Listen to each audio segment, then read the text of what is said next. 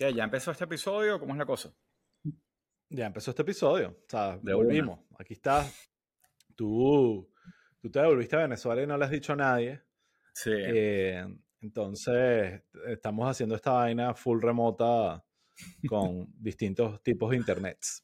El primero, que, también es bien spotty. Sí.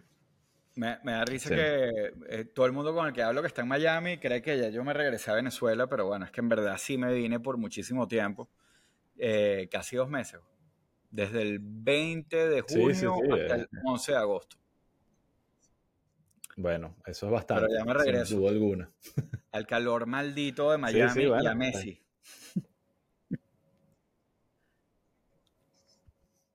Prepárate, prepárate, no está fácil. No está fácil, eso te quiero hablar también. Sí, Porque tú estabas en Venezuela, en la Venezuela que se arregló, en la Venezuela próspera, yo estaba en un war zone aquí en Florida, en, en el West Coast de Florida. Así que, que te perdí por alguna razón. ¿Estás ahí, Raúl? Sí, estoy aquí. Te oigo perfecto. Ah, no veo tu video. Bueno, no le pares porque... No veo tu video no le pares porque esto se, como no lo estamos grabando en vivo, eh, se está grabando perfecto y después en edición se va a ver bello. Así que no le pares a eso. Bello.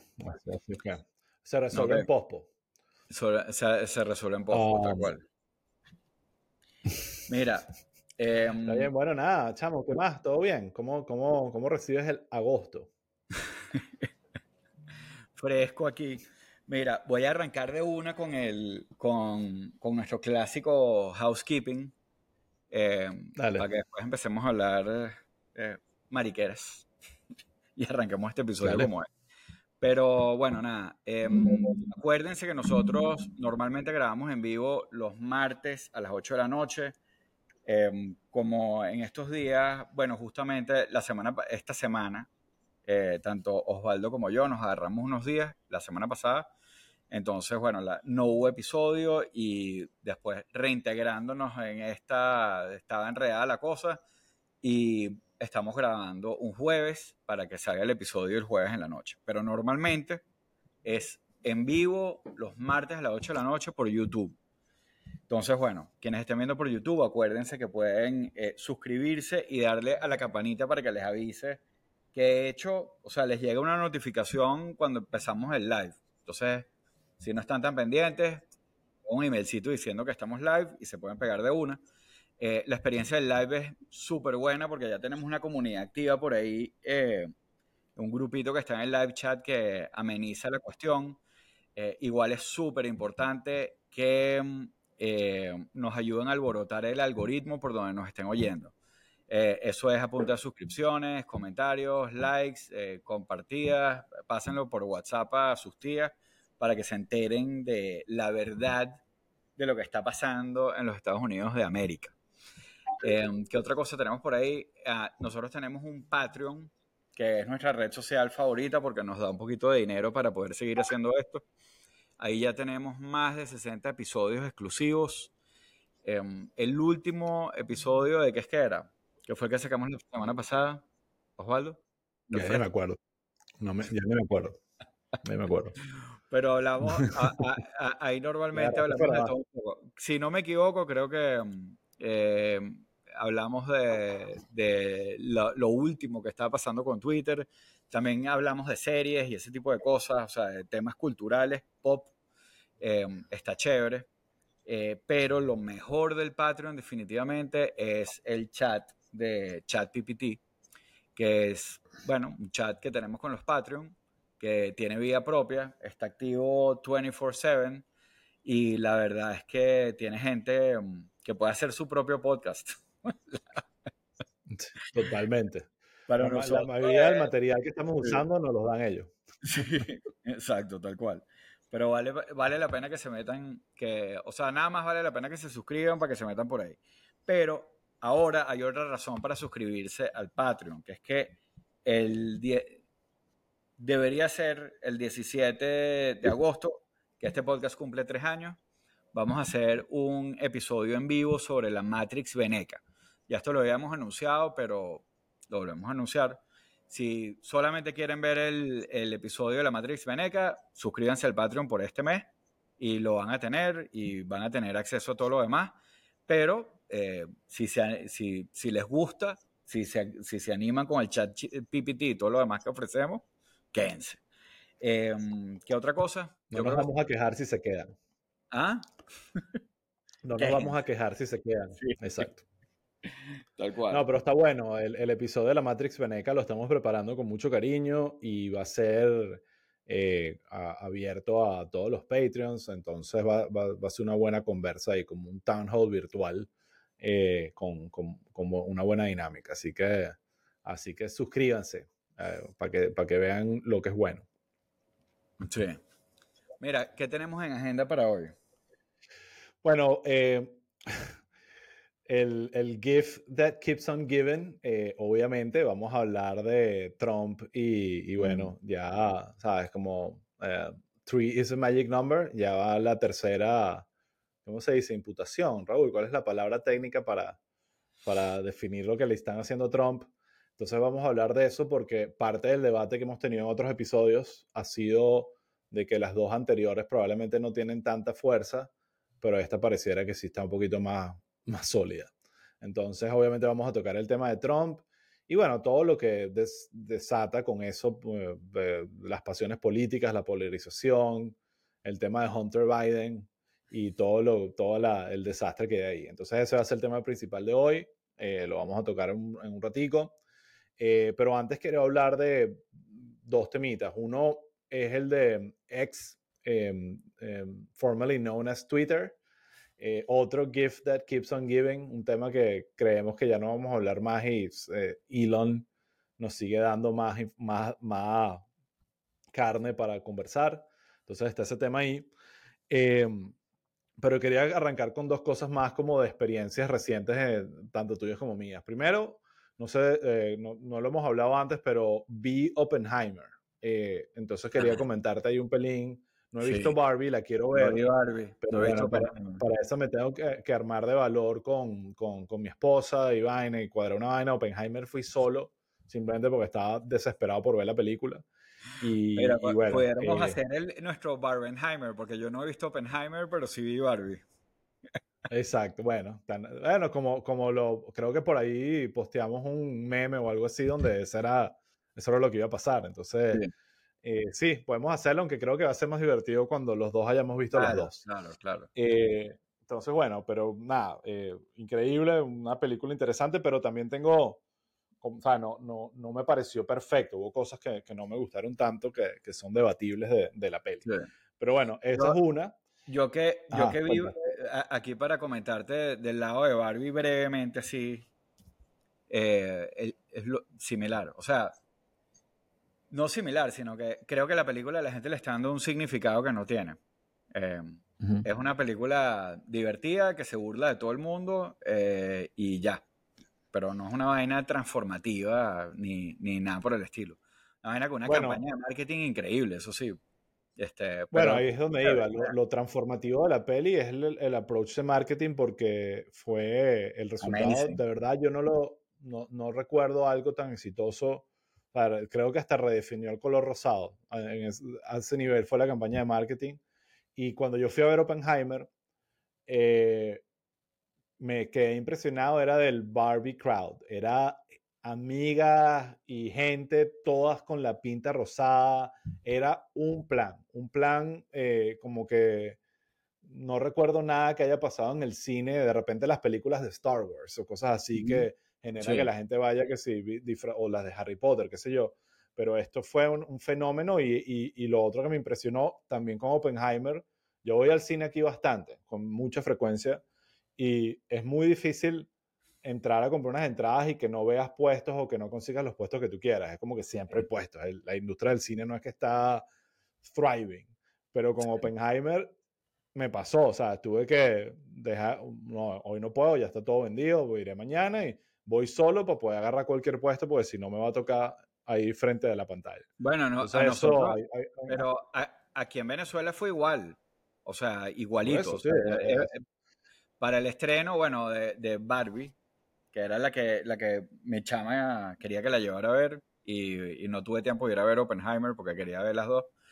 pero tal cual, eh, tuvimos que ir como cuatro días después del estreno, que era cuando había entrada, y ese día incluso, o sea, fue difícil conseguir, o sea, fue difícil conseguir un buen puesto. Pero lo que más me impresionó es que no es que era el cine rosado, sino Caracas. Para donde fueras. O sea, que si pasabas enfrente del Sambil y gente entrando vestida rosada. Eh, en la calle, en la parada de autobús, gente vestida rosada. Eh, bajé para La Guaira.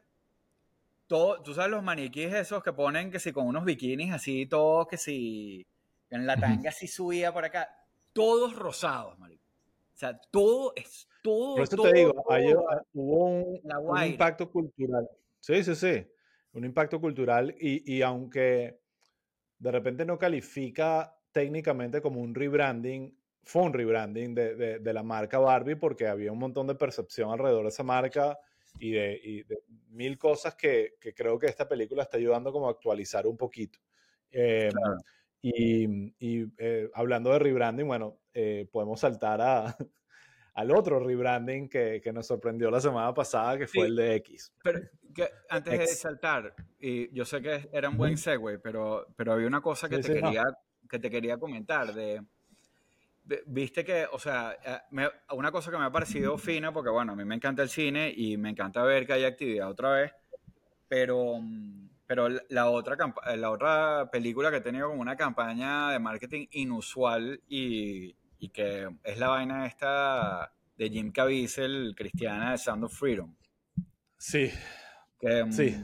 Yo, yo no sé si deberíamos verla y hacer un, un Patreon o algo así. Yo la quiero ver y, ojo, si a propósito no he comentado nada, porque siento que es de, de esos temas, no solo la película, sino toda la controversia que ha generado, es muy fácil pisar el peine y caer, caer en un run take, porque todo está muy politizado.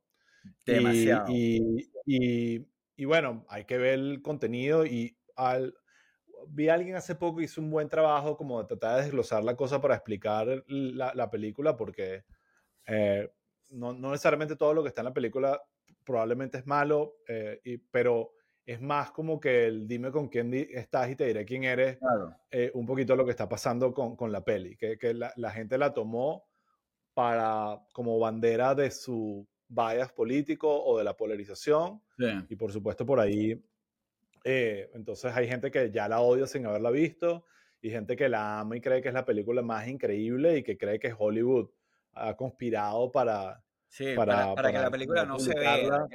Porque, porque el aire acondicionado está lleno de pedófilos. Sí.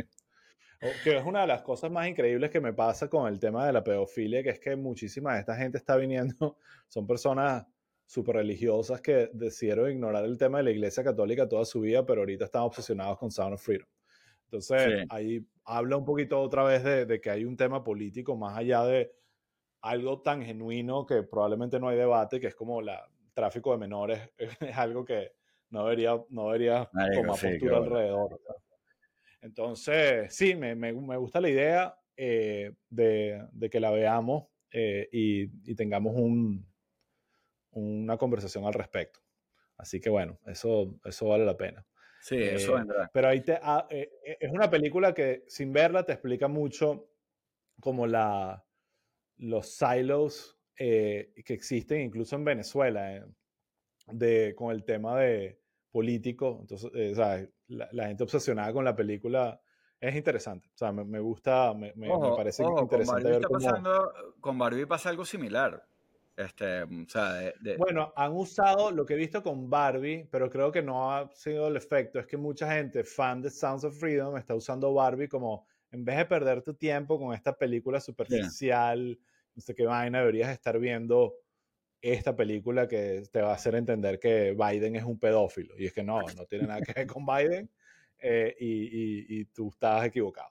Pero sí, pero sí es una de esas películas controversiales y definitivamente hay un tema también de, de campaña de marketing y, y, también de, volvemos a, qué están haciendo las personas involucradas en esta película eh, en sus vidas personales que pueden estar echándole más leña al fuego. Eso también es parte de la cuestión. Tal cual. Entonces, eh, nada, buenísimo.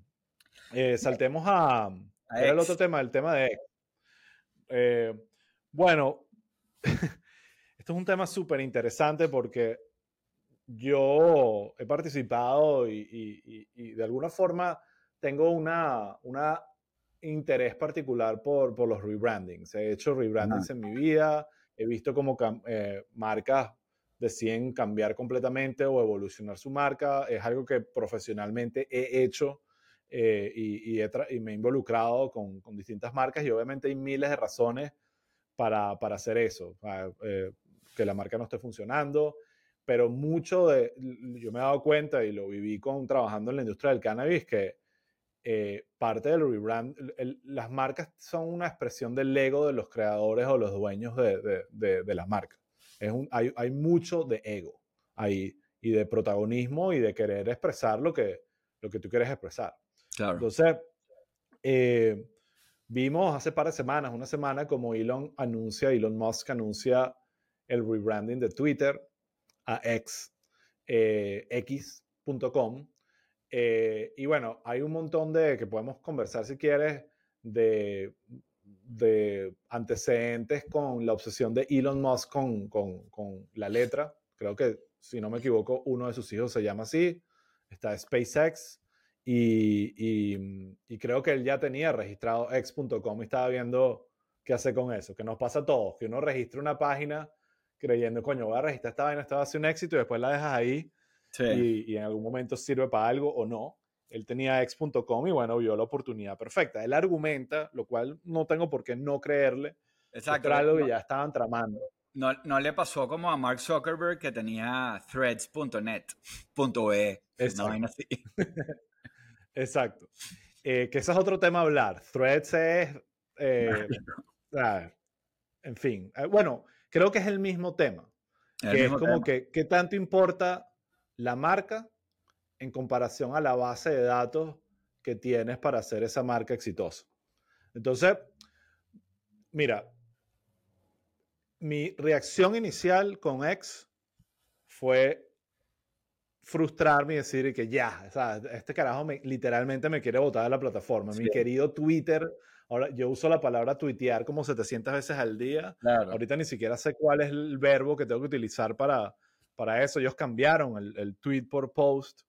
Em, entonces siento que hubo como una especie de, de, de, robo de una relación con una identidad que era la de Twitter, ¿no? Y, y, y, mi primera reacción fue frustración y como casi que una toma de decisión mal creada de, ok, ya, este es el paso final para que yo, yo no esté más en esta vaina, ¿sabes? Que ladilla. Entonces, eh, porque bueno, yo lo he dicho mucho antes, yo le tengo un cariño a la marca Twitter, como uno le crea la, a la aunque, bueno, una relación de amor y odio, pero uno, uno crea relaciones con las marcas.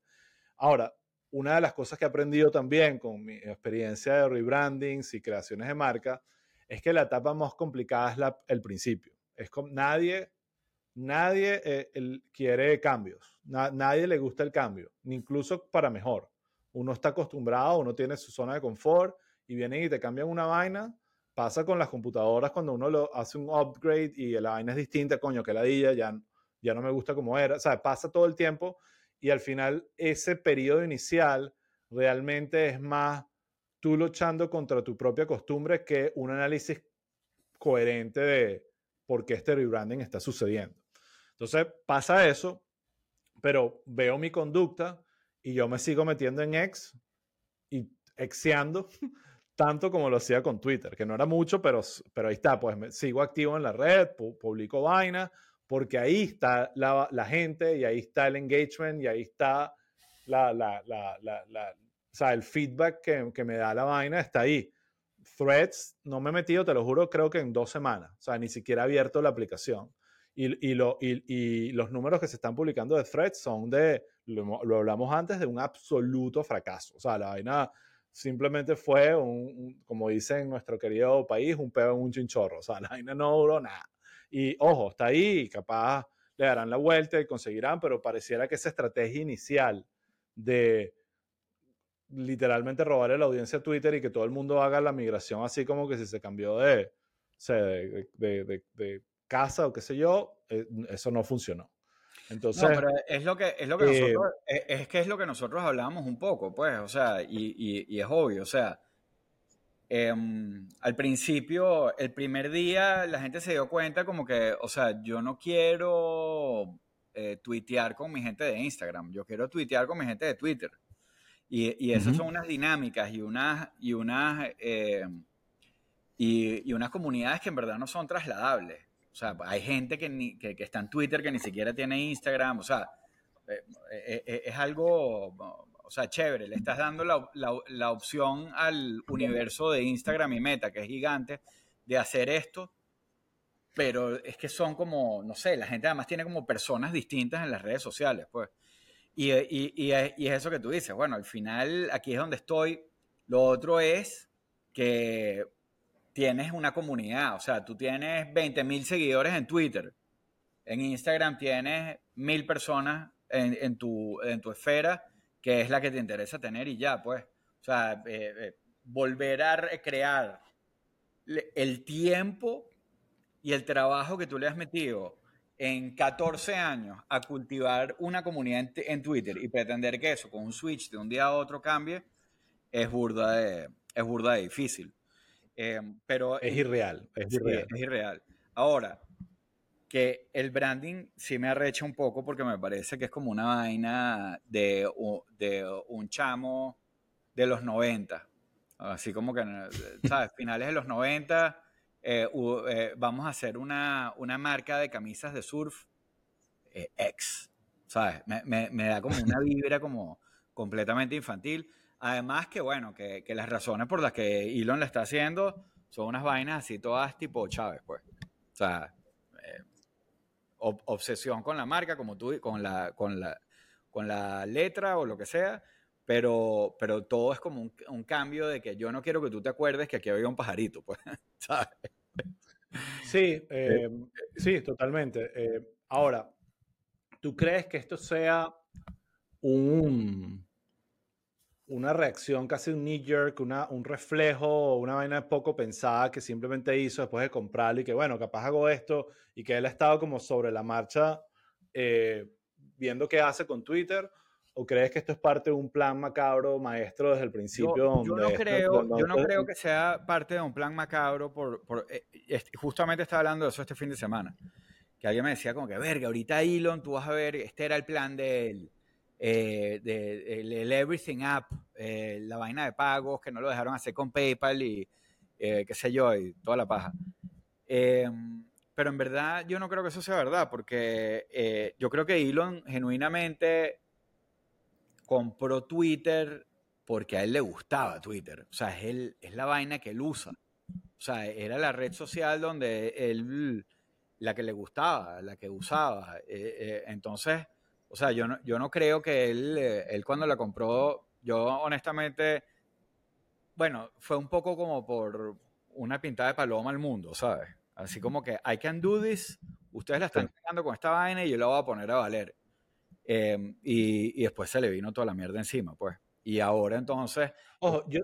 una cantidad de mierda eh, como, como, si estuviera planeado, pero que se, me parece que se nota a leguas que, que en verdad está, está improvisando incluso el cambio de marca. Sí, eh, ojo, lo, lo, lo, raro es que, no raro, sino interesante, es que las dos cosas pueden pasar al mismo tiempo, que esté improvisando, pero que en ese proceso de improvisación haya consiga lo que está buscando, que es como que va, ah, o sea, ya va, ahora ya teniendo esto en las manos, tengo la base de datos, déjame hacer el, la, la, aplicación que yo había pensado que quería hacer o la, o la red social que yo había querido hacer con el tema de pagos y todo eso. Yo le, a pesar de todas las vainas de Elon que hemos hablado acá, le sigo dando el beneficio de la duda de que, pueda que esto pueda terminar en algo mejor que Twitter. O sea, de verdad creo que eso puede pasar porque al final es un tipo brillante de negocios y que, y que está entendiendo, está o sea, pensando la vaina un poquito ahead que, que, cualquier persona que simplemente esté analizando lo que está viendo. Claro. Eh, entonces, yo creo que hay un chance de que, de que estén llevando esto a algo interesante. Pareciera que, que no, pero es como entrar a un apartamento o una casa que están remodelando, que todo está vuelto mierda, todo está polvoriento, todo está, pero es porque eventualmente va a estar mejor. Entonces, le sigo dando el beneficio de la duda, cada, ese beneficio de la duda se reduce cada vez más en porcentajes. Yo, a, eh, pero, a Elon sí le doy cero beneficio de la duda con, con todo este asunto, pues. Pero, Ahora, sí creo, y ahí volvemos al, otro punto, yo no creo, o sea, yo lo que creo es que el, el hecho de magnates y millonarios y billonarios comprando medios de comunicación es the oldest trick in the book. O sea, es como que esto, esto no es nuevo, esto, esto ha pasado toda la vida y, y, mucha gente desde de, toda la historia eh, ha entendido que cuando controlas un medio importante, tienes un poder adicional que no te va a dar el poder económico. Entonces, eh, yo creo que Elon probablemente en su visión de Twitter era, mira, el, el, el mogul moderno no está comprando un periódico como, como eh, Rupert Murdoch, está comprando una red social. Y eso es lo que yo voy a hacer porque yo quiero ser el mogul moderno. Yo creo que hay algo de eso en él y, y ojo, tiene sentido, por eso ves a Zuckerberg también en el mismo plan y vaina. Lo que pasa es que no son personas que vienen del mundo de las comunicaciones y vienen del mundo de la tecnología. Y ahí es donde pueden eh, equivocarse y pelarse, pero bueno, tampoco es que los que vienen del mundo de las comunicaciones, Rupert Murdoch no es un, es un genio, pero no es alguien que está haciendo necesariamente el bien. No, para nada. Entonces, eh, creo que ese podría ser el caso.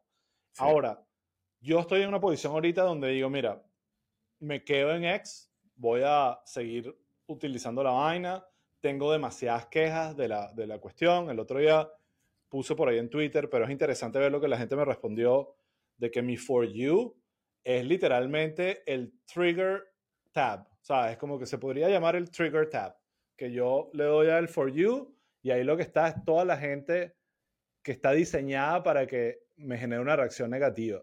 Eh, claro, y, ¿entiendes? Eh, pero mucha gente me, respondió a este tweet poniéndome la, el For You de ellos y me dice, mira, yo lo que tengo en mi For You es mi papá, mi mamá, mis amigos y es súper natural.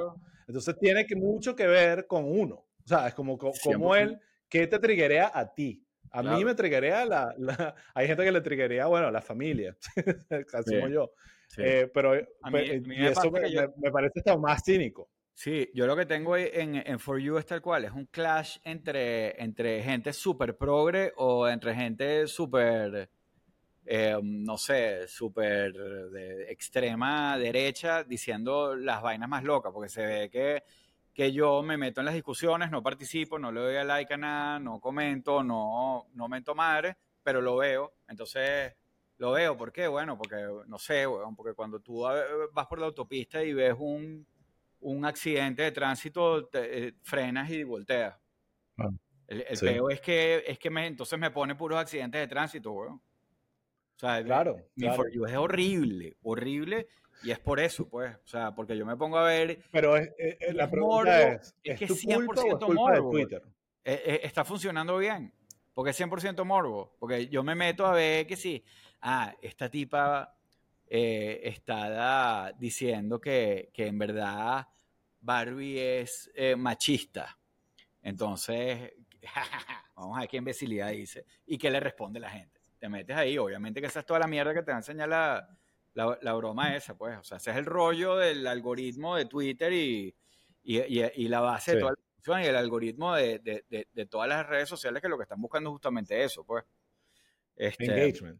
Pero eh, entienden que el engagement no es solo ver perritos bonitos y decir que cute, sino ver un, un perro muerto en la calle y decir que... Ah, los gatitos, bueno, sería otra cosa. Pues. El, Exactamente. Está bien. Eh, bueno, veamos qué pasa con X. Eh, otro de esos temas que siento que no vamos a poder escapar y seguir eh, conversando. Me da curiosidad, porque ahorita X es Twitter con otro, otro nombre. O sea, Twitter no ha cambiado en esencia. ¿sabes? Sigue siendo la misma vaina. No hay, el cambio es un poco, bueno, en los algoritmos, y en el, líder que lo lleva y en algunas vainas votaron un gentío, entonces algunas cosas no están funcionando como antes, pero, en esencia es la misma vaina. No, pero si hay yo un quiero ver cuál es el cambio del... ¿Cuál es el cambio? O sea, ¿qué, tiene distinto EXO ahorita? No, para, para, mí, para mí sí hay un cambio ahorita que me ha, eh, que me ha jodido mi experiencia, que son los, los, los Twitter Blue, que me parece... O si usted está oyendo esto ahorita y paga Twitter, de verdad que me parece patético. Eh, entiendo por qué lo hacen, pero me han jodido la experiencia de Twitter arrechamente. Por dos razones, burda de básica. Pero sigue siendo Twitter. O sea, eh, sigue siendo Twitter. o sea, es una cosa que le cambiaron. Pero, pero la experiencia de, de, más allá del For You, porque esto no es el For You que a mí me gusta ver los accidentes de tránsito. Pero, o sea, bueno, primero, eh, lo que hemos hablado varias veces, que obviamente el Verified ayudaba a Burda a limpiar las porquerías que uno leía y uno sabía, oye, mira, este cara es un médico, sabe lo que habla. O mira, este es un periodista, o esto es un medio de comunicación, de verdad, cool. Ahorita no tienes eso, chévere, ok. Pero lo que ahorita tienes, ah, este carajo tiene 5 dólares que puede pagar cada mes. Exacto. es lo que es, lo único, y 100 seguidores. Pero, pero, el impulso que Twitter le está dando a la cuerda de huevones que pagan esa broma es impresionante. O sea, tienes unos carajos que tienen como 200 seguidores diciendo estupideces todo el día y hoy en el For You te van a salir todos de primero, en los comentarios, eh, en los replies, salen todos de primero y me salen por todas partes, no hay escapatoria.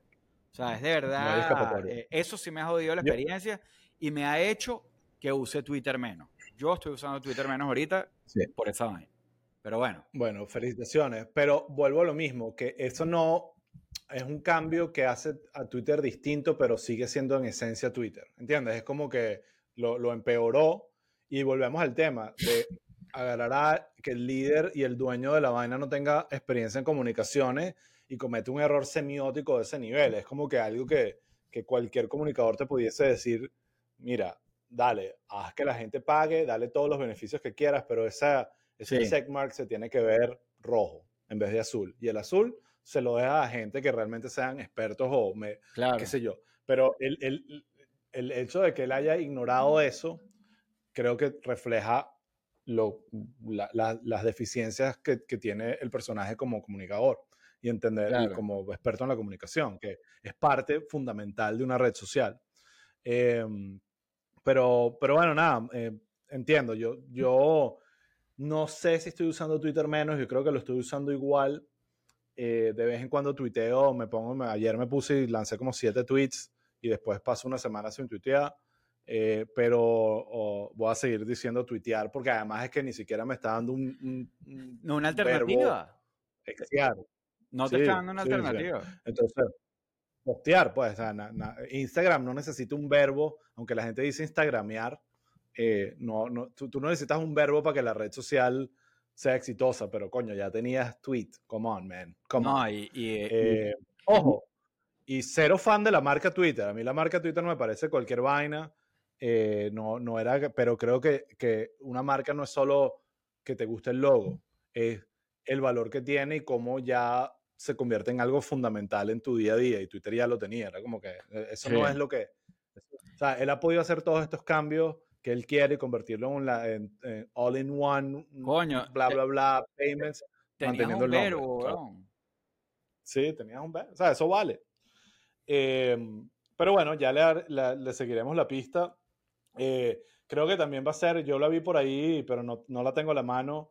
Eh, lo podemos hablar en otro episodio, eh, hablar un poquito de la data de, de threads, de ver, o sea, en números ver el, el, el, el espejismo que eso causó en mucha gente, incluyéndome, eh, y que después terminó siendo nada. O sea, eso está ahí más muerto que, que, que nada, por, porque bueno, la gente, la, la, gente quiere pelear. Esa es la realidad. y ahí no hay nadie con quien pelear.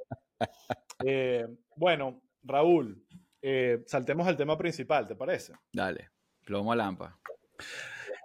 Eh, siento que es como que cualquiera de nuestros eh, amados seguidores pudiese escuchar otro episodio hace de dos meses y va a escuchar la misma vaina, pero, pero bueno, no es nuestra culpa, sino que es que tenemos a un expresidente criminal, tenemos a un carajo que, bueno, no, hace falta explicar.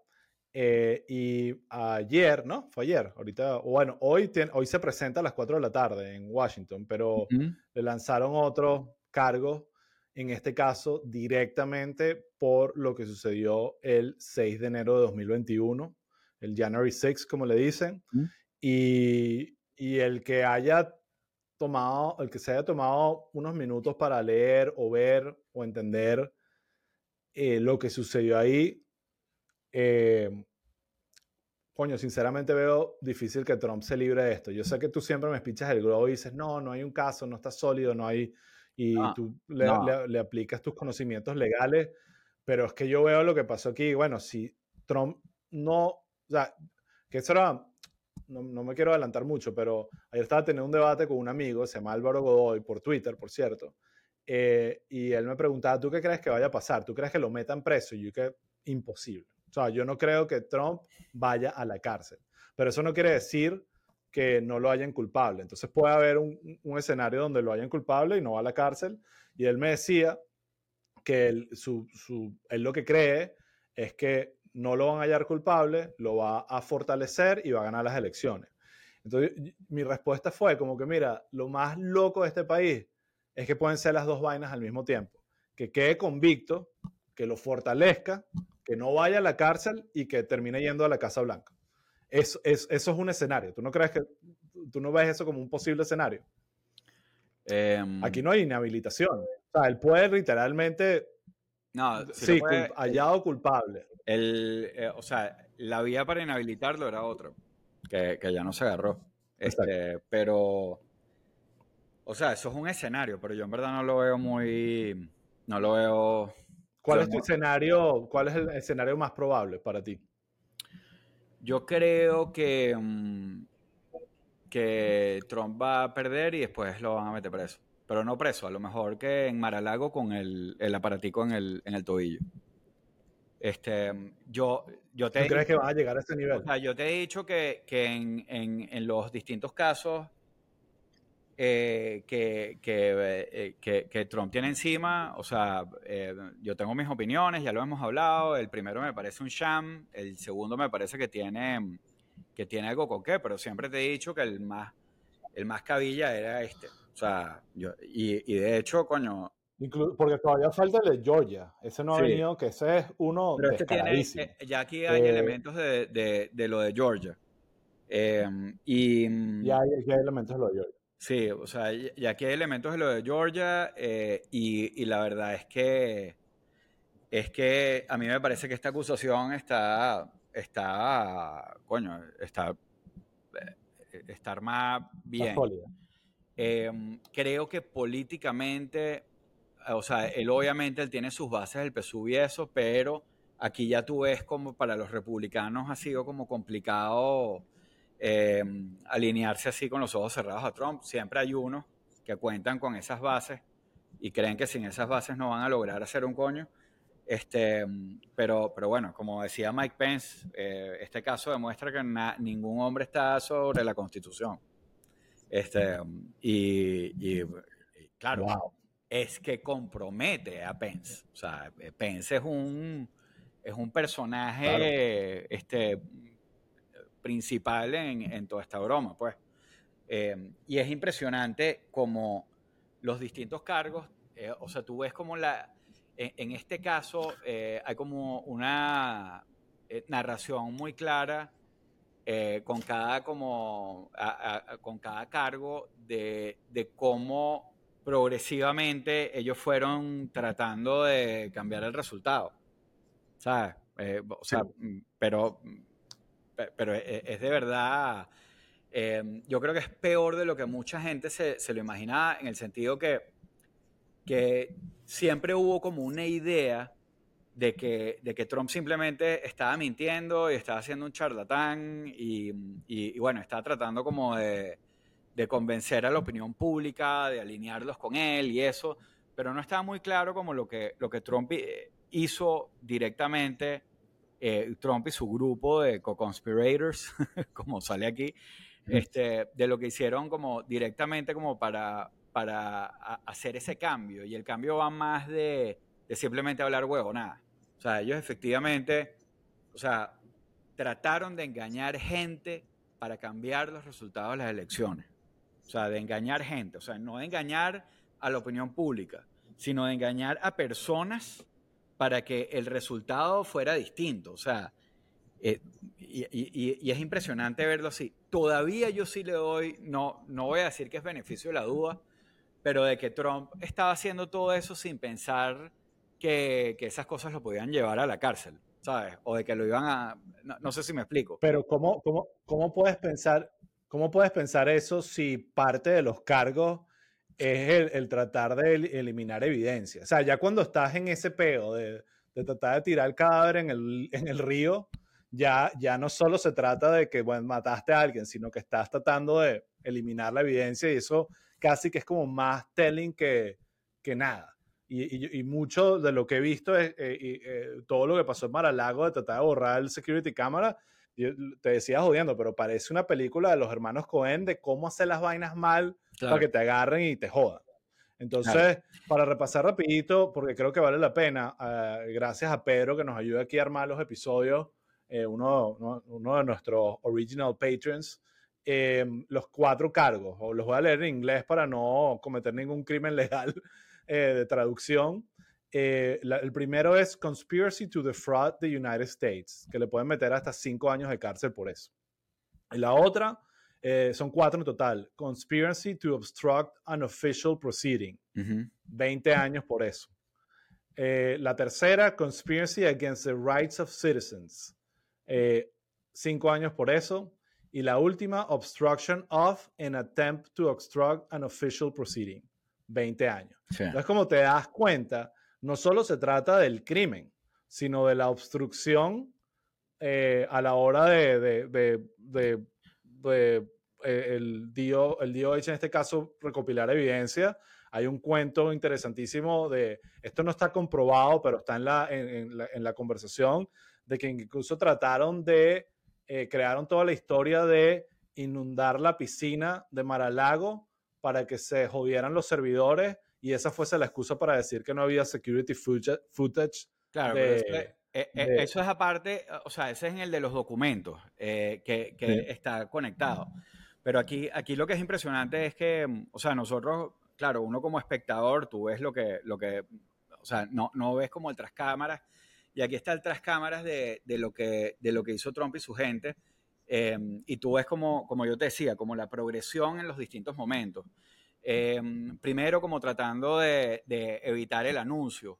Eh, o sea, en el momento de cuando se estaban contando los votos, em, o sea, cómo eh, contactaron a distintos, a distintos eh, funcionarios en, en, Arizona, en, o sea, en distintos estados, para, para tratar de, de, evitar que se diera como, o sea, que se, que se leyera como el resultado final, de que se terminara como de escrutar los votos. O sea, ahí hubo, o sea, eh, desde eh, mentiras, amenazas y cualquier cantidad de cosas donde ellos trataron de intervenir eh, para, para, para sugestionar o para persuadir a las autoridades a que o dilataran el proceso o dieran un resultado distinto.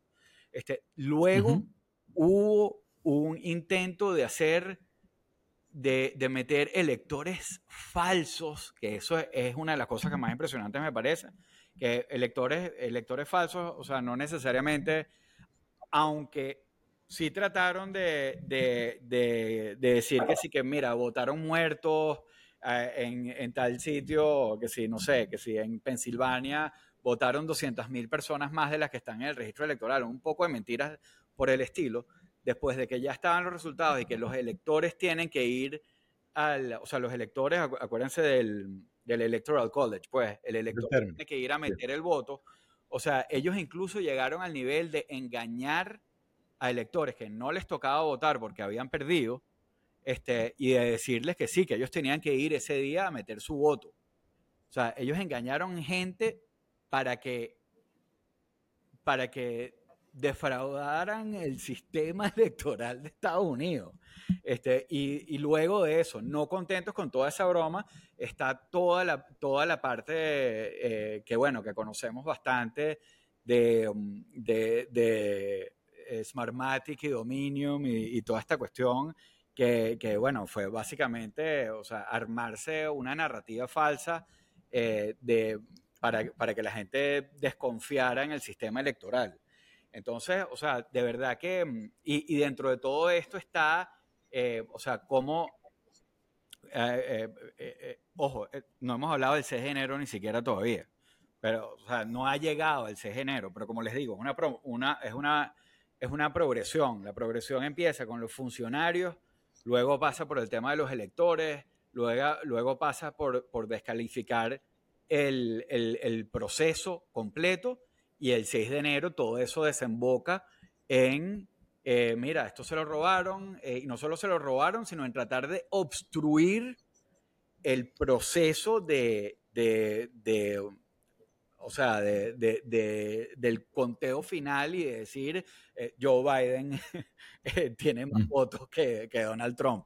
y, y, toda la presión que se ejerció sobre el vicepresidente para que, para que diera o diera un resultado distinto o, una vez más, tratara de dilatar el proceso a ver qué se sacaban del sombrero. Y en todo esto, bueno, al final Mike Pence, eh, como muchos otros, eh, muchas otras personas del, de, bueno, o sea, desde Homeland Security, Justice Department, inteligencia, que, que, le, que le dijeron a Trump desde el principio como que, mira, aquí no hay ninguna evidencia de fraude, aquí lo, lo que queda bastante claro es que los resultados son los que fueron. Eh, ahí es donde está, en cualquier caso, como el, donde yo te digo, como que mira, yo, yo creo que Trump estaba actuando pensando que, que su superpoder de presidente lo protegía y él iba para adelante, pero, pero no es que no tenía nadie diciéndole esto que estás haciendo, o sea, este no es el camino, pues. Em, y, y, y, bueno, y ahorita tienes muchas de estas personas son parte en esta, o sea, en esta acusación aparecen. Giuliani, eh, son testigos, son, eh, es, lo que te ayuda como a armar el caso, pues. Eh, pero, pero de verdad creo que es bien impresionante. O sea, yo, nosotros siempre hemos hablado como, como de, de, de todo esto de, de, que, bueno, de que como por la paz institucional gringa, siempre eh, o sea, se trata como de, se les da este privilegio a los presidentes de eh, protegerlos contra, eh, ¿sabes? Contra este tipo de cosas. Pero la verdad es que aquí, o sea, si if they don't go through with it, o sea, no sé, o sea, ya, o sea, está como, como, es como una competencia con, con qué proteges más la institucionalidad gringa, pues.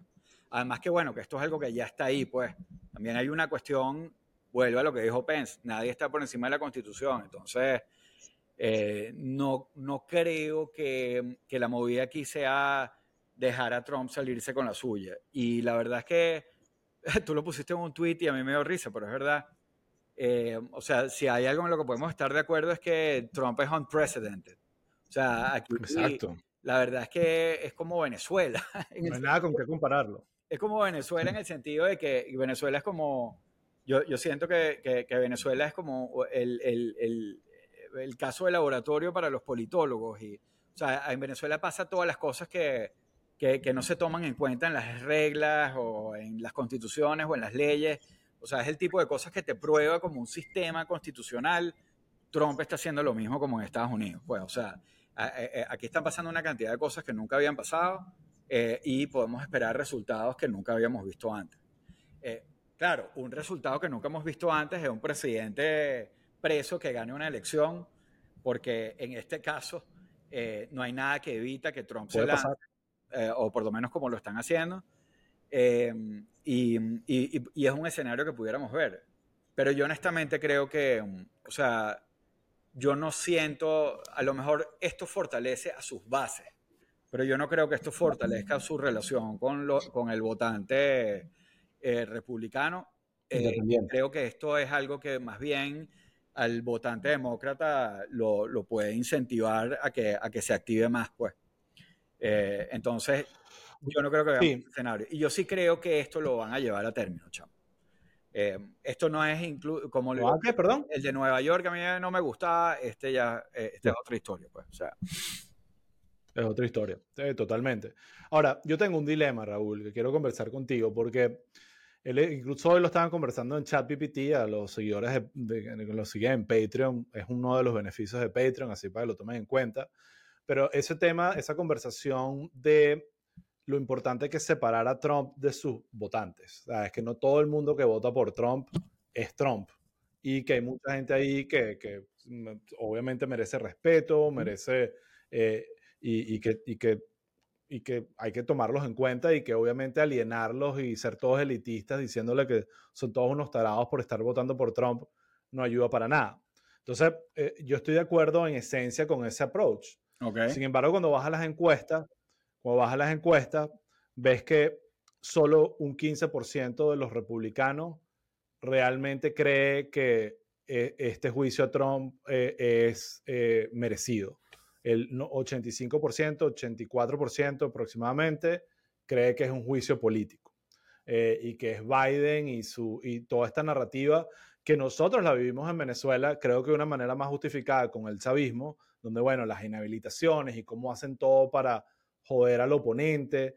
Y hay una narrativa que creo que es muy efectiva eh, y que muchos creen, no es solo un tema de, bueno, esta es la narrativa que funciona y por eso la digo, sino que genuinamente la creen, donde eh, eh, básicamente el argumento es, este es Biden, el dictador Biden, dándole órdenes a Mary Garland de lo que tiene que hacer y esto obviamente lo está haciendo contra un... Por eso yo puse el tweet de un precedente, eh, porque yo estaba viendo el abogado de Trump en CNN diciendo que, mira, esto es un precedente, que un candidato a la presidencia que está de primero en las encuestas le estén haciendo todo esto. Y es como que, sí, lo que es un precedente es Trump. O sea, no es un, un departamento de justicia o un gobierno o un presidente atacando a su principal rival. Es Trump lo que es un, un precedente. Entonces ahí es donde yo realmente digo, realmente está mal subestimar a los electores de Trump cuando 85% de ellos creen que esto es un juicio político, con las evidencias más claras. O sea, yo realmente me, digo, ¿quién en su sano juicio puede creer que Trump es un carajo inmaculado que no ha hecho nada malo y que, no ha cometido ningún crimen? Es, a mí no me cabe nadie con un poco de, de sentido común puede pensar eso. Puede alguien con relativo sentido común puede hacerte creer que eso es lo que piensa, pero porque odia al otro lado aún más. Pero realmente yo veo que mucha gente está convencida, que hay un convencida de que esto es Biden tratando de joder a Trump.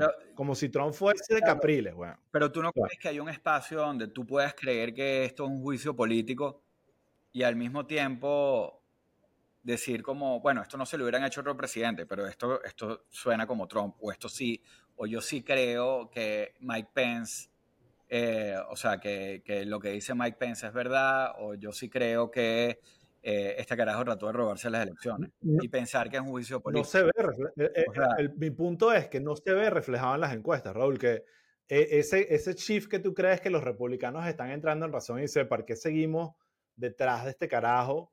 cuando lo que trae es problemas y lo que trae todas las personas que están, la lealtad, lo decía hoy William Barr, eh, la loyalty con Trump goes one way, es solo de hacia él, pero él te va a todos estos tipos que están imputados eh, por lo, que salió ayer, le va a clavar una puñalada por la espalda y los va, como hizo con Michael Cohen y como ha hecho con, con otros.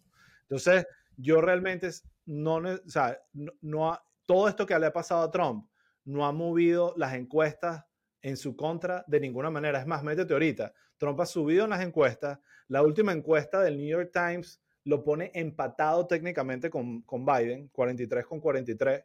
Y eh, lo de Santi, que es otra conversación interesante y divina, está en absoluta caída libre. Es más, no lo vamos a hablar hoy porque hay muchas cosas, pero es eh, el candidato que está de tercero, que se llama Vivek Ram, no, no voy a poder nunca mencionar ese apellido, Ramaswamy, eh, recomiendo que escuchen una entrevista que le hizo Barry Weiss en su podcast llamado Honestly.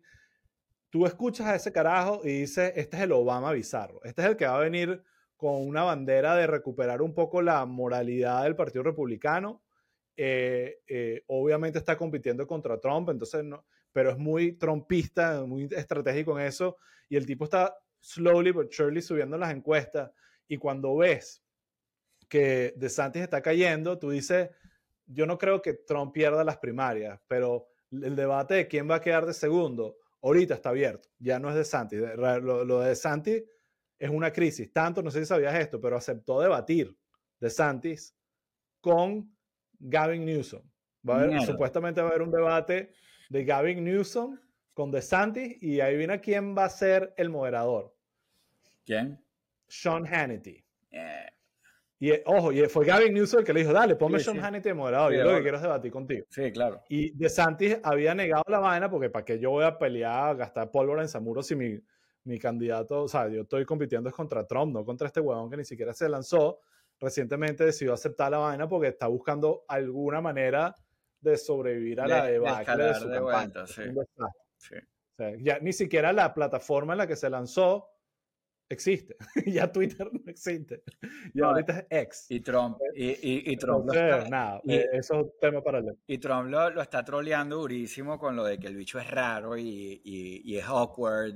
no, no, sé si has visto todos los ads que pone que sí. Es, muy, es, es, que es muy raro. O sea, de Santis, yo, yo voy a insistir, yo, de Santis tiene un problema de identidad heavy y yo creo que está enclosetado, pero de repente no. Pero definitivamente es un personaje que tiene una, un lado ni siquiera oscuro, un lado extraño, que, que, que no se lo notas a... El lado extraño de Trump es su personal, o sea, el, he embraces it, es, ya, pues, o sea, Trump es Trump y, ya listo, pero con DeSantis hay algo raro y creo que con DeSantis también eh, eh, como que se rompe esa teoría de que tú ibas a poder brandear Florida como algo positivo a nivel nacional, o sea, no, ser, ser como Florida no es algo que la mayoría de la gente en este país quiere. O sea, más allá de que... bueno, lo de Make America Florida es como Es como, bueno. Exacto. Entonces él, ha fracasado muchas cosas y no sé si has escuchado lo de la, la entrevista de Barry Wise con Vivek, pero, pero es muy interesante. Es un tipo brillante, hiperarticulado, disciplinado, entrenado. Ojo, me causa pánico porque es más facha que, que Trump y DeSantis juntos en muchas cosas. O sea, no, no estoy de acuerdo con muchas cosas, pero lo veo y digo, aquí hay algo. Obviamente, y lo voy a decir bluntly, creo que lo único que juega en su contra es su color, ¿sabes? Porque en un partido como este, como el republicano, no veo a alguien que no, no blanco eh, ganando unas elecciones. pero de repente el tipo está, aunque le eh, y, y, de repente el tipo está es apostando a, un, a, como lo hemos dicho antes, con Nikki Haley y otros, a, ser vicepresidente de Trump, pero él, no legó, él dijo que él, si Trump le pide ser vicepresidente, él diría que no. Pero obviamente esa, es la respuesta que tienes que dar ahorita cuando eres candidato. Sí, claro. Entonces, em, interesante. Lo otro que quería conversar contigo de lo de Trump es el tema del timeline. Yo ese tema con, con, con, los juicios no lo domino. A veces pienso de, ¿por qué no resuelven esa vaina en un fin de semana? Y, y no, estas vainas son procesos largos y vainas. Y estaba escuchando en, creo que, no me acuerdo en dónde, creo que era un podcast o algo así, que ellos especulaban que, que, el juicio iba a ser en algún momento de mayo del año que viene, ¿sabes? Que esa es más o menos como la, la fecha que ellos estaban estimando, eh, lo cual hace que si tú fueses un escritor de una serie de, de dramedy sobre política gringa, esa sería más o menos la estructura que escribes. Ok, el juicio a, a, a, este, a, un tipo que trató de robar las elecciones pocos meses antes de elecciones donde él está de candidato. Porque para mí también no hay, por ahora, veo muy difícil que Trump no gane las primarias. O sea, tú ves algún escenario donde Trump no sea el candidato republicano. Yo creo que el escenario es que él se retire o lo retiren. O sea, pero no, si él participa, no, no, o sea, si la gente no se le ha volteado a estas alturas, no, o que, que, tiene, que tiene que pasar con, o sea, la única manera que se le volteen a Trump es que lo, lo consigan que si teniendo una affair con Hunter Biden, o sea, algo así. Y no sé, tal vez ni siquiera. O sea, yo, yo sí creo que puede pasar cualquier cosa. En este punto, a lo mejor, no sé, Rami Swami o yo no sé qué carajo. Es que yo creo que ya Trump llegó a una masa crítica de, de, de culto. Es un culto, es una religión, es como Chávez. Chávez, eh, Chávez nunca, o sea, Chávez habrá perdido popularidad, pero nunca a un nivel donde la gente lo descarta y queda tercero en unas elecciones, ¿entiendes? Yo, eh, ahorita tiene, eh, aquí, lo aquí tengo 538, podemos dar números actualizados, dame un segundo aquí y lo, y lo digo, el, el Pulse of Polls de 538 tiene a Trump con 53%, a DeSantis con 16 y Ramasawi con 6,5. eh, muy distinto. O sea, lo de Santis ha sido una caída libre. O sea, ves la, imagen. No, está muy el, O sea, está muy, está muy, debilitado. Sí. Y, eh, y, eh, la, pregunta no lo veo es, recuperando. La pregunta es, avanzando con todo este tema del indictment y, lo que venga después, porque obviamente no va a ser lo único, no va a ser lo último, es ver también cómo actúan los, los, los Mike Pence y los, y, los republicanos pero es que ahí es donde siento que está la, ahí está la ruptura entre el partido y, la, y, los electores. Yo creo que mucha gente se le está volteando a Trump a nivel del partido, no mucha, pero, pero algunos. El partido no tiene eh, chance, weón. O sea, al final. Claro, pero es que el, partido va a estar con el que crean que puede ganar y la gente cree que sigue siendo Trump. Pero los electores, no ha habido una migración y que no, ¿sabes qué? Este tipo está raro. Y, o sea, Ramasawi, que es el que está de tercero, le está quitando votos a Santis, no se los está quitando Trump.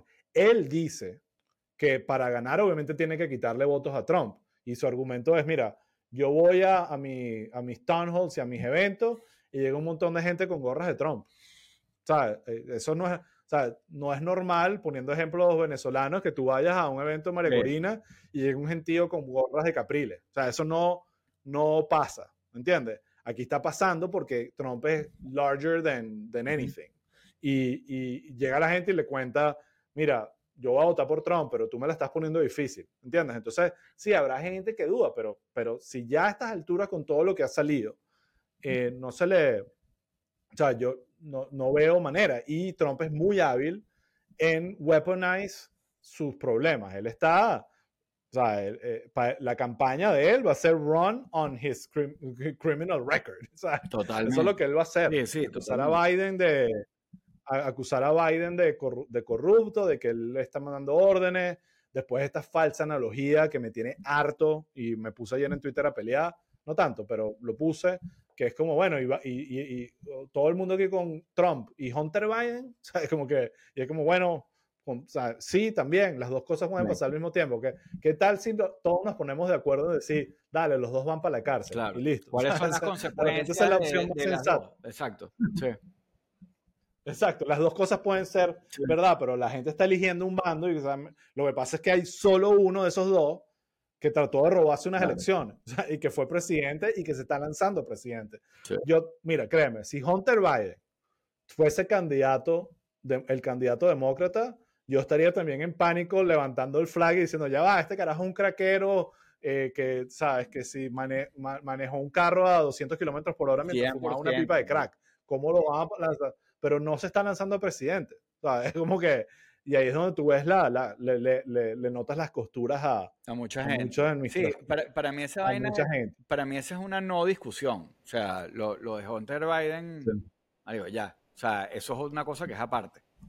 Eh, no, y además también el tema de Hunter Biden no ha estado diciendo, no, eso es falso, yo nunca me he drogado. O sea, el tipo fue, dijo, sí, soy guilty, yo, o sea, está bien, no pago unos impuestos. E, es un tipo que está como que, bueno, tratando, un desastre, pero, pero aceptando su, su condición de, de, desastre. Trump es, bueno, no, yo no he hecho nada, todo es perfecto, todo está bien. Eh, mis hijos, Ivanka hizo unos negocios heavy con China cuando yo estaba de presidente. A Jared Kushner le dieron dos billones de dólares por tal vaina, pero no hablemos de eso, vamos a hablar de Hunter Biden y el perico que se metió. Sí, marica. Eh, pero bueno, esa, esa, es parte de la, pero nada, eh, yo lo que creo que para la audiencia de Pueblo People, Raúl, y para, para nosotros, el circo está garantizado. O sea, aquí eh, la cantidad de vainas que van a pasar entre hoy y un año y medio, ni siquiera un año y dos, dos tres meses, eh, que son las elecciones del año que viene, yo creo, son heavy. Yo honestamente creo que esto es demasiado difícil de predecir. Pero, for the heck of it, si quieres para el próximo episodio, traemos como cada uno de nosotros nuestra predicción, nuestra predicción de lo que, de lo que va a pasar con, con esta broma. Ah, métele cabeza a un pelo, vamos a, y lo ponemos, lo ponemos por escrito. Me parece bien. Por no dejar. Ahí, no me acuerdo quién fue que lo dijo, que yo dije, hay alguien que decide que esto les va a parecer muy loco, pero yo creo que ni Trump ni Biden van a ser los candidatos. y qué verga. ¿Sabes? Como que. Ojalá. Uno eso y el otro. Pero. El otro, bueno, el, otro Mitch McConnell, como se, ya se convirtió en un verbo. Eh, eso estuvo, eso estuvo, en verdad fue triste. ni siquiera, a mí no me dio ni siquiera las ganas de burlarme de la vaina. Vi mucha gente burlándose del tema y vi algunos memes que estaban bastante geniales, pero, pero coño, con un tema ahí como con, con eso no me... No, incluso con el diablo. fue chimbo. ¿sabes que mi teoría es que Mitch McConnell es el diablo. Fue chimbo. Fue chimbo. El tipo hablando ahí de repente se quedó paralizado. Lo único que sí, que, que sí creo que, que, es una cagada, que creo que sí está afectando a Estados Unidos, es el tema de la gerontocracia de, de, este poco de viejos en posiciones de, es poder. Porque. Es absurdo. Porque, no solo ellos, está el caso de Diane Feisting, que ya ni siquiera puede hablar. y, Nancy Pelosi hizo lo correcto. ¿Sabes qué? Ya. Sí. Adiós. Tengo 90 años. ojo, ayer la escuché en una entrevista y está más lúcida que, que Hunter Biden. Sí, que Hunter Biden. Pero, sí. pero. El candidato Hunter Biden. Pero, pero sí. Eh, y ahí es donde es otro plus que le veo a este tipo Vivek eh, Baba Ramaswamy, eh, Que tiene tres. Ramaswamy. Eh, que tiene 37 años, es el primer candidato millennial del Partido Republicano, primer candidato a presidente millennial del Partido ah, Republicano. Es como Bukele, más eh, Es como un buquelito. y, y, ojo, por eso la analogía con mucha gente que, ¿cómo, lo vas a comparar con Obama? Si Obama está, y es que no, no es en, obviamente en ideología, es en la energía, es en la, el freshness. Eh, y, bueno, también el tema de que eh, es como improbable. Eh, uno lo ve, ahorita no, pero en el 2007, cuando Obama se lanza, me decía, ya va, un tipo llamado Barack Obama, de negro, no. verga, esto no me da. como, que no te cuadra. Bueno, Barack Vivek Hussein Obama. Exacto, este es Vivek Ramasawi. Eh, y, y, es como que hindú, o sea, y, pero el tipo lo escucha y es Reagan. Es más, él dice que si Reagan se estuviese lanzando presidente sería la única razón por la, por la cual él no se lanzaría. O sea, él está tratando de ser Reagan 2.0, aunque la gente lo está, está, diciendo que es como que él se está posicionando como el Trump 2.0. Pero cuando, cuando él se posiciona como el Trump 2.0, realmente es por el, el, tipo de elector que quiere más que el mensaje, porque es, es, como mucho más institucional, mucho más eh, recuperando la, la, esencia y los valores del, del, país. O sea, no es Trump, que es como que volvamos mierda todo y, eh, y, y, crear aquí el Trumpland. Sí. No, estaba viendo. Bueno, ¿De dónde es la familia de Ramaswamy? Eh, es de la India, efectivamente, de Kerala. Sí. Aquí. Sí, sí, sí. Chamo, he tenido todo. Y el tipo millonario. tiene cosas que es empresario, millonario, que lo, hizo un montón de dinero legítimamente. Tiene un montón de cosas que Trump no tiene. Eh, y, y, lo, bueno, lo que es, no es Trump, pues, esa es la única. Mira, pero, pero no sé, siento que vamos a estar hablando de él y de Santis un rato. Tengo que, o sea, de, que tengo que hacer, va acerca de Santis. Tengo que hacer una confesión en este momento. Tengo todo el episodio distraído porque me tienen el teléfono reventado, mis chamas. ¿Y qué le está pasando? Que salió, salieron las entradas de, de, o sea, eh, Taylor Swift abrió unas fechas en Miami. Entonces me tienen la broma reventada, que sí que hay que ponerse en cola, hay que suscribirse al, Taylor fan, no sé qué verga, Ticketmaster, vaina, mira, o sea. La, la, la, pregunta que te hago, ¿por qué te, ¿por qué te ladillan con eso? ¿No lo pueden hacer ellas? Bueno, sí, pero Está bien, chao. Te deseo toda la suerte. Por suerte, Vamos a ver. Eh, no tengo nadie en la familia fanática de Taylor Swift. Vamos a me y no tengo que pasar por la odisea de conseguir entradas, porque tengo entendido que la, que la vaina es intensa. es, hablando de culto. Es un Hablando de culto, aquí tenemos a una que yo creo. Ojo, yo creo que si Taylor Swift se lanza presidenta, listo, o sea, esa es la que es. O sea, eh, Emma cumplió 13 ayer y todo el tema de su cumpleaños era Taylor Swift. Todo, todo, todo, todo. Y, y, y, justo hoy sale la broma, entonces Nada, chamo, tengo que ver How to Deliver, bro. How to Deliver the Golden Ticket. Vamos a ver. Oh, ¿Y planeas ir con ellas o es, va a ser un plan más de, de, ah, de, Kele con las chamas? No, yo sí voy. A Kele no le gustan los, Bueno, perfecto. Ya no oye bien. Entonces, este, pero yo sí voy. Feliz. Ok, entonces, entonces eh, ah, vamos a hacer un episodio especial de Pueblo People para Patreon de Raúl en Taylor Swift. Ojalá, porque significa que, que lo, logro, eh, logré conseguirlas para las chamas, pero bueno, vamos a ver. Vamos a ver. Está bien. Bueno. Bueno, nada, eh, suerte con eso. A cualquiera que nos esté escuchando y tenga contacto de repente nos damos cuenta que la Matrix Veneca nos conecta con la peluquera de Taylor Swift. Sería lo más. Que es venezolana. Y así, estoy yo inventando, obviamente no. Después sale el rumor de que la peluquera de Taylor Swift es venezolana. Y Seguro es, ya tú vas a ver que si la maquilladora, no sé qué va. Pero bueno. Hay algo, algo ahí, algo ahí va a pasar. estoy seguro que la Matrix Veneca nos va a poder conectar con, con Taylor. Tal cual. Bueno, Raúl, este eh, síguela pasando fino en Venezuela.